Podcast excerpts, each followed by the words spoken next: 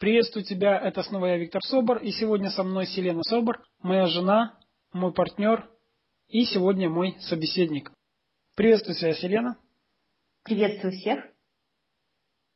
Мы поднимаем очень интересную тему, тему денег, денежные потоки, денежная энергия. Что нужно сделать для того, чтобы открыться денежным потоком, принимать их? Многие утверждают, что сначала материальное, а потом духовное – кто-то утверждает, что сначала духовное, а потом материальное. Духовная материальность или материальная духовность. И это напоминает нам, в принципе, очень интересную старую историю. Что было в начале яйцо или курица? Конечно. Что вначале появилось, яйцо или курица? Извечный вопрос. Это напоминает мне два берега, между которыми проходит денежный поток, и один берег, когда люди получают доход легко и свободно, а другие стоят у берега и говорят, что деньги это не про нас первую очередь нужно изменить свое отношение к деньгам, нужно принять очень важное сознание для себя. А самое главное, то, с чего нужно начинать, это разобраться в тех убеждениях, которые существуют абсолютно любого человека в отношении денег. Определенная группа людей в свое время приложила немало усилий для того, чтобы убедить человека, что деньги это зло. Знакомое выражение? Да, очень. И у людей с детства закладывается программа, то, что я обычно выявляю у себя на тренингах – что на людей одевают маски, или люди сами на себя одевают маски, и они хотят быть героями. Бедный, но герой, но честный. Знаешь выражение? И вот основные убеждения, которые существуют с детства в семьях бедных, деньги зло. Чтобы стать богатым, нужно быть обманщиком. То есть большие деньги, они честным путем не зарабатываются. Наши люди в булочном такси не ездят, да? Да. Я думаю, что очень много еще заложено было в советское время, потому что тогда не было такого бедный, богатый, то есть не было у людей вот этой вот планки. И капитализм считался там большим злом. В любых странах мира существует два убеждения. Деньги добро, деньги зло. Да, это так. Эти убеждения очень классно поменять бы каждому человеку. Что нужно для того, чтобы поменять убеждения? В первую очередь, Селена, что мы делаем с убеждениями? Ну, наверное, надо избавиться от негативных убеждений. Для этого нужно знать их. То есть, иначе говоря, выявить. Выявить, да. Угу. То есть можно вспомнить, я думаю. Я не раз вспоминала, эти убеждения у меня были в голове в свое время. А как ты потом, ты их фиксировала или что ты с ними делала? Ну, что-то приходило э, на помощь, что-то я записывала и удивлялась, кстати, я свято верила в это. Потом начинала просто создавать новые убеждения. Первое время, конечно, не очень-то верилось. А потом начинала осознавать, что это становится моей реальностью. Знаешь, мне это что напомнило? Что? У человека больной зуб, который невозможно восстановить. Сначала его что делают? Удаляют. Удаляют, а потом вставляют новый.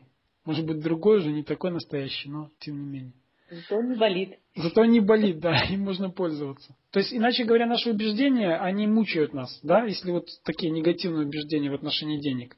А позитивные э, убеждения в отношении денег позволяют нам что делать? Принимать. Притягивать деньги. Угу, притягивать, принимать, получать. Почему большинство богатых людей, они легко принимают деньги? Потому что они что? У них направленное мышление либо убеждение – то есть они знают, что нужно принять. Помнишь такую историю, мы не раз слышали об этом и на себе испытали, что человек, который зарабатывал деньги, потом вдруг становился банкротом, по разным причинам, неважно по каким, он вдруг быстро начинал зарабатывать деньги снова. Почему так происходит?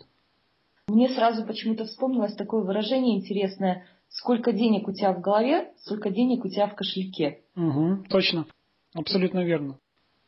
А еще смотри, как интересно получается. Ведь человек, который обанкротился, он опускается на финансовом уровне, если брать, еще ниже, чем тот человек, который просто ну, среднего достатка или, может быть, бедный. Да? Да, намного ниже. Намного ниже, потому что он в долговых обязательствах находится и так далее. Можно сказать, что равные стартовые позиции и у бывшего богатого или успешного человека, и у человека, который, в принципе, никогда не зарабатывал серьезных денег. Правда? Ну, конечно, да. И в то же время за, корот, за короткий промежуток времени человек быстро выходит на финансовые потоки. Это то, о чем ты говоришь. То, что в голове есть деньги у человека, он снова может их получать. Я как-то беседовал с одним клиентом в коучинге, мне открылась такая интересная история.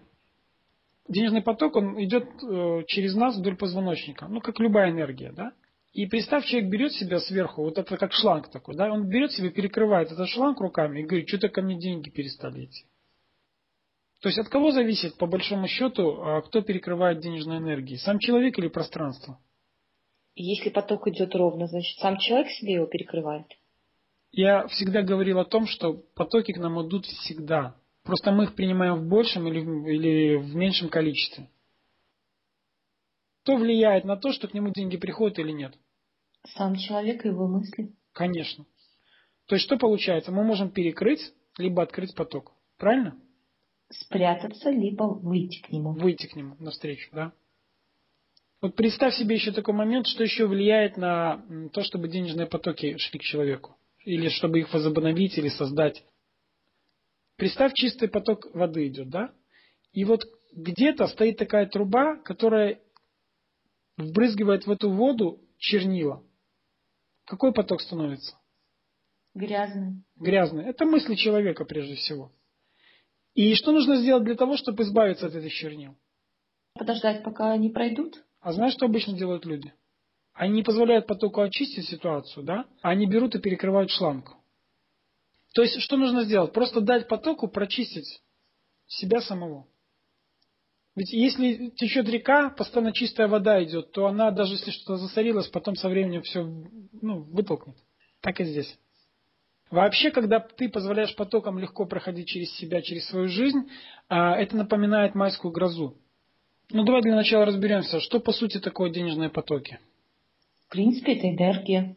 Энергия какая? Денежная. А она позитивная, негативная? Это смотря с какой стороны посмотреть. Кто-то воспринимает ее как негативную, если не хватает денег, а кто-то как позитивную. Есть денежный поток идущий, есть два берега. С одного берега люди в себе все время прорывают канавчики, и к ним заходит денежная энергия. Вот это вот поток это, да? А те на том берегу кричат, что деньги нет, это зло, мы к ним не прикоснемся.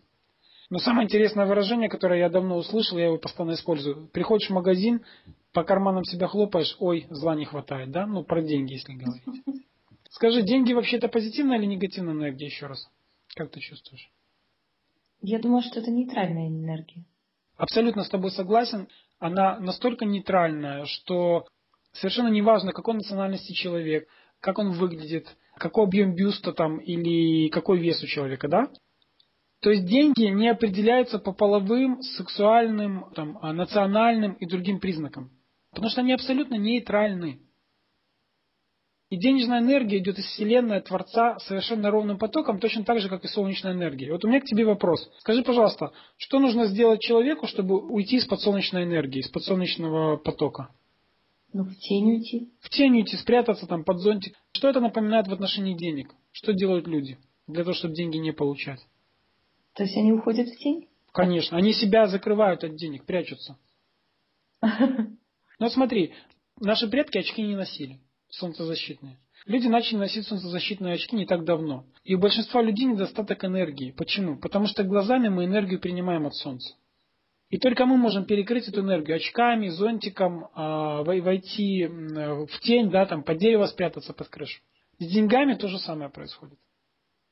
И у меня всегда есть э, ответ на вопрос, который касается абсолютно любого человека, что мы могли бы сделать, чтобы начать принимать денежную энергию.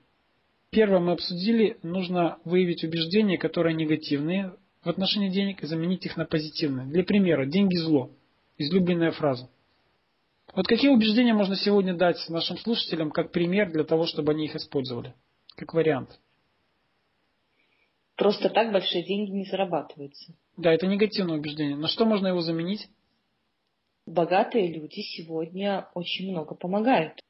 Ведь богатый человек делает очень много в плане благотворительности. Угу. То есть у него возможности помогать сегодня больше, чем у просто бедного человека. Скажи, пожалуйста, а человек, который создает свое дело, свой бизнес, он нанимает людей на работу? Конечно, он создает рабочие места, он платит зарплату. Если он успешный предприниматель или бизнесмен, он э, хорошо оплачивает труд работников своих? От него зависит даже премии. Конечно. Получается интересная вещь. Э, бедные люди начинают обзывать богатых, которые им же платят. Да. Уникально. Да. Это уникально, абсолютно верно. И потом удивляются, что у них дела идут плохо. То есть смотри, человек тратит энергию не на то, чтобы созидать, а на то, чтобы ныть. И кому, какому, вот ты бы хотела, чтобы у тебя сегодня в команде был человек в твоем бизнесе, который бы ныл постоянно, недовольство высказывал тебе в отношении своей зарплаты и ни хрена бы не делал. А зачем мне такой человек в команде? Он не помогает мне делать мое дело, и я не могу помочь ему заработать денег. Смотри, как просто получается. Человек, который не в состоянии создавать ценности, он начинает хаять все вокруг. Но он так и живет, значит? А потом он говорит, меня никто не берет на работу.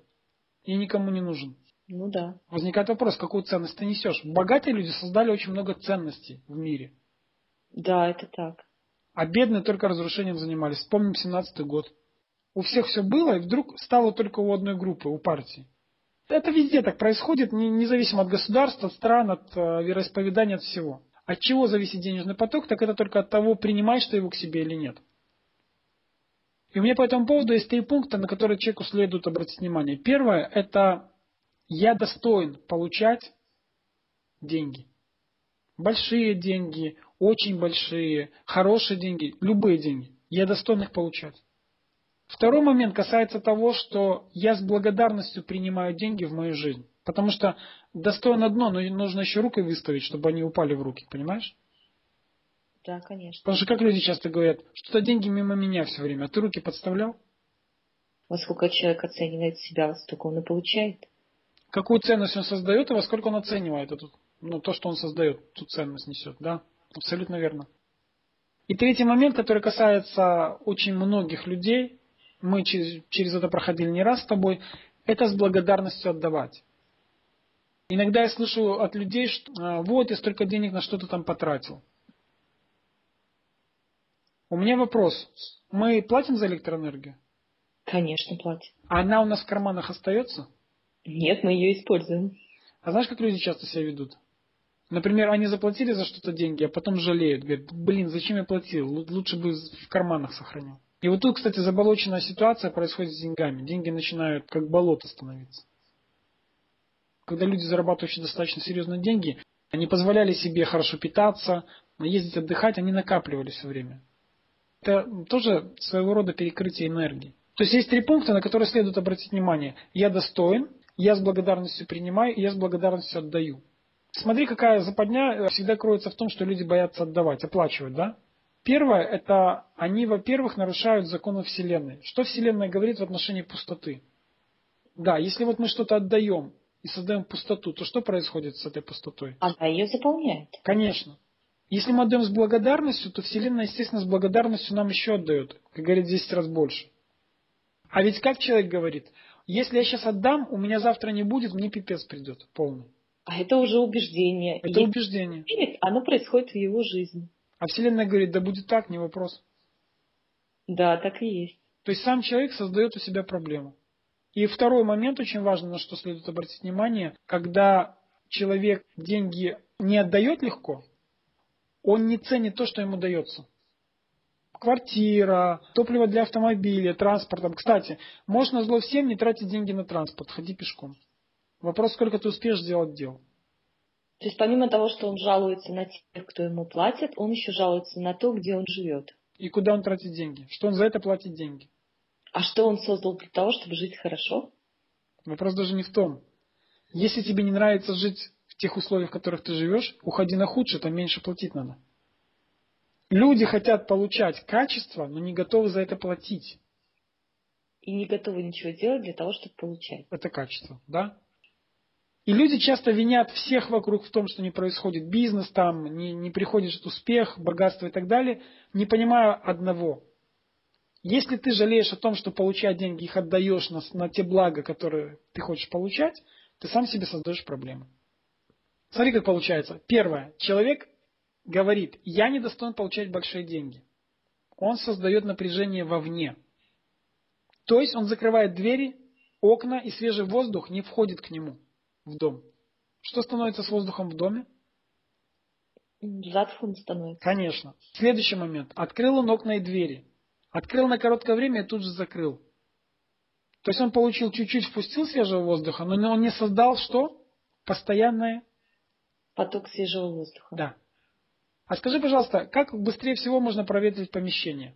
Для этого нужно открыть все окна. Чтобы входило и... Выходило. Абсолютно верно. По этому же принципу идут деньги. Чистый воздух, он выталкивает... Да, затхлый.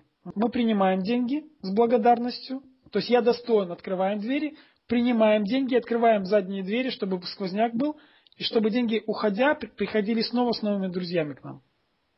Приходите в следующий раз и друзей приводите, можно так сказать.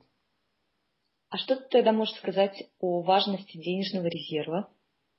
Можно мы к этому позже вернемся? Тут еще есть интересная штука. Как ты думаешь, что нужно сделать человеку, чтобы получать больше денег? Пошире двери открыть. Очень интересная история получается. Когда э, мы очередной раз вышли на денежные потоки, произошла интересная штука. Каждый месяц шло удвоение. Как я это делал? Техника очень простая. Дело сейчас не в удвоении. Я не прошу всех слушателей сейчас заниматься тем, что удваивать свои доходы, потому что зависит от суммы. Но что происходило у меня? Когда я получил за месяц определенную сумму денег, условно говоря, например, 5000 долларов, да? 500 долларов, неважно, каждый свою цифру рисует. Например, 500 долларов. Если человек получил 500 долларов за месяц, мозг его соглашается с тем, что он может получать 500 долларов в месяц. Теперь задача сделать так, чтобы 500 долларов получать в две недели. За две недели 500 долларов. И когда мозг с этим соглашается, и ты получаешь эти 500 долларов за две недели, ты говоришь себе о том, что точно так же ты можешь получить и за неделю. И здесь срабатывают два компонента, которые очень важны для увеличения дохода любого, абсолютно любого человека. С одной стороны, это объем получаемых денег, и второе это объем получаемых денег за конкретное время. То есть, сначала человек начинает зарабатывать тысячу долларов в месяц, потом в две недели, потом в неделю, потом в день, потом в час. Понимаешь, какая штука интересная? Он запускает момент веры. Приятие веры, да, абсолютно верно. А потом его мозг начинает давать ему подсказки, что нужно сделать для того, чтобы это принимать. Точно в цель. То есть, когда мозг увидел, что да, реально это возможно, он, он согласился, он начинает очень четко подбирать самые лучшие способы получения денег. Самые эффективные. Подсказки, знаки идут. Ну, ты знаешь все это прекрасно без меня. Два компонента важны для увеличения дохода. Скорость и объем денег, проходящих через нас в течение года, месяца, недели, дня, часа и так далее. И ограничение здесь только поставит сам человек. Если он примет и договорится с мозгом, мозг будет союзником, помогать. Если же он будет не, не верить, не доверять, мозг начнет все делать для того, чтобы ты деньги не получил. Очень просто. Но это как убеждение. Если ты веришь, что это зло, то реальное зло в твоей жизни постоянно присутствует. Ну и теперь к вопросу о резерве, который ты мне задавала раньше. Я готов на него ответить, свое видение. Помнишь фильм «День радио»? Конечно. Тот момент, когда застряли и начали выяснять причину, в море корабль застрял, да? И начали выяснять причину, почему стали. Что там говорил капитан и его помощник? Помощник сказал, что он полбака бензина слил. А капитан говорит, и я полбака. А полбака и полбака это бак по-любому получается. Если, да, если бы у них в тот момент был резерв на судне, хотя бы 10% от бака в резерве, они бы могли долить и куда-то выйти, может быть, там, где торговые пути проходят, ну или до берега до, какого-то добраться. Еще это мне напоминает историю про крестьян. Почему в России в свое время наступил голод тотальный? Потому что революционеры экспроприировали, то есть забрали у крестьян все зерновые, с учетом даже посевных. Им нужно было для армии. И на следующий год нечего было сажать. И был голод. Первое, что делалось всегда крестьянами, это откладывали тот резерв, необходимый для того, чтобы засеять поля, чтобы снова получить хлеб. Что делаем обычно а, мы, люди современные? Мы тратим все деньги и ждем, что завтра еще придет. Я даже сколько раз читаю историю, люди могли в голодную весну э, там кору сдирать, либо перетирать траву, но никогда не трогали зерно, которое на посев. На посев, абсолютно верно. Есть чему поучиться, правда? Да. Потому что они знали, что это такое, остаться вообще без еды. То есть, понимаешь, если мы создаем себе резерв, запас, и у нас его достаточно для того, чтобы прожить, как многие говорили, мы убедились на собственной жизни, когда тебе достаточно, чтобы прожить полгода, не три месяца, как многие утверждают, а полгода за счет резерва, тогда если вдруг случилась какая-то ситуация с бизнесом, там, ну, важно, не важно, что происходит в жизни, у тебя есть время для того, чтобы опомниться, привести себя в порядок и снова начать заниматься делом, снова получать доходы. Для примера я тебе приведу э, библейскую историю, как один парень из семьи еврейской попал в Египет, в плен его братья туда сдали. Постепенно он стал э, заведовать в Египте, ну скажем так, премьер-министром стал. Он начал заниматься экономикой этой страны. И однажды он получил видение о том, что видение, видение о том, что э, будет 7 лет голода. У него было 7 лет на то, чтобы собрать резерв. И он скрупулезно начал собирать резервы. И были созданы большие амбары, где собиралось зерно под, под охраной. Очень серьезно все, к этому подошли очень серьезно. Фараон распорядился, все было толково. И дошло до того, что те братья, которые его предали, они пришли к нему с поклоном попросить зерна, чтобы прокормить свою семью. Он их, естественно, узнал, дал им зерна, но зерна в тот период хватило и на Египет, и на то, чтобы давать тем, кто нуждался в этом из соседних стран. История, думаю, поучительна для каждого человека. Нужно понимать, что резерв наш – это то, что нас хранит, защищает, оберегает и дает возможность снова подняться, если вдруг случилось что-то неожиданное в твоей жизни. Я думаю, на сегодня достаточно осознаний для каждого. И сегодня каждый может для себя сделать определенные выводы. Прослушав еще раз эту запись, можно записать для себя ключевые моменты. Мы с тобой уже вышли из того состояния, когда пытались разжевать каждому. Поработай, наш слушатель, возьми и поработай с этим материалом, выпиши по пунктам все, что ты услышал, отработай технику, которая говорила Селена, выяви негативные убеждения и создай позитивные – и что ты хотела бы сказать в заключение, Селена, всего того, что мы обсуждали с тобой? Каждому человеку в первую очередь нужно начать любить себя и любить деньги, которые приносят в нашу жизнь радость. Не относиться к деньгам, как к деньгам, за которые нам приходится сегодня тратить время, ходить на работу и использовать свое время, а относиться к ним как к возможности сегодня хорошо жить, хорошо питаться, помогать нашим детям, дарить себе подарки. И если мы таким образом начнем относиться к финансам, то и финансы будут относиться к нам совсем по-другому. Напоминаю сказку. Избушка, избушка, стань к лесу задом, ко мне передом. Кстати, да. А я в заключение хочу сказать. Тебе решать, что первично, духовное или материальное. Я точно убежден в том, что люди, которые ставят в первую очередь материальное, они не разовьются далеко. Потому что большинство успешных и богатых людей по-настоящему, успешных и богатых и счастливых людей, это те люди, которые, создавая ценности, стали богатыми. Подумай о том, какую ценность ты можешь создавать. Неся благо, благо получаешь. Да. И, конечно же, я хочу сказать о том, что мной был создан курс «Жизнь без долгов» для того, чтобы многие разобрались с тем, с теми своими моментами, которые есть, я думаю, у каждого человека сегодня после восьмого года.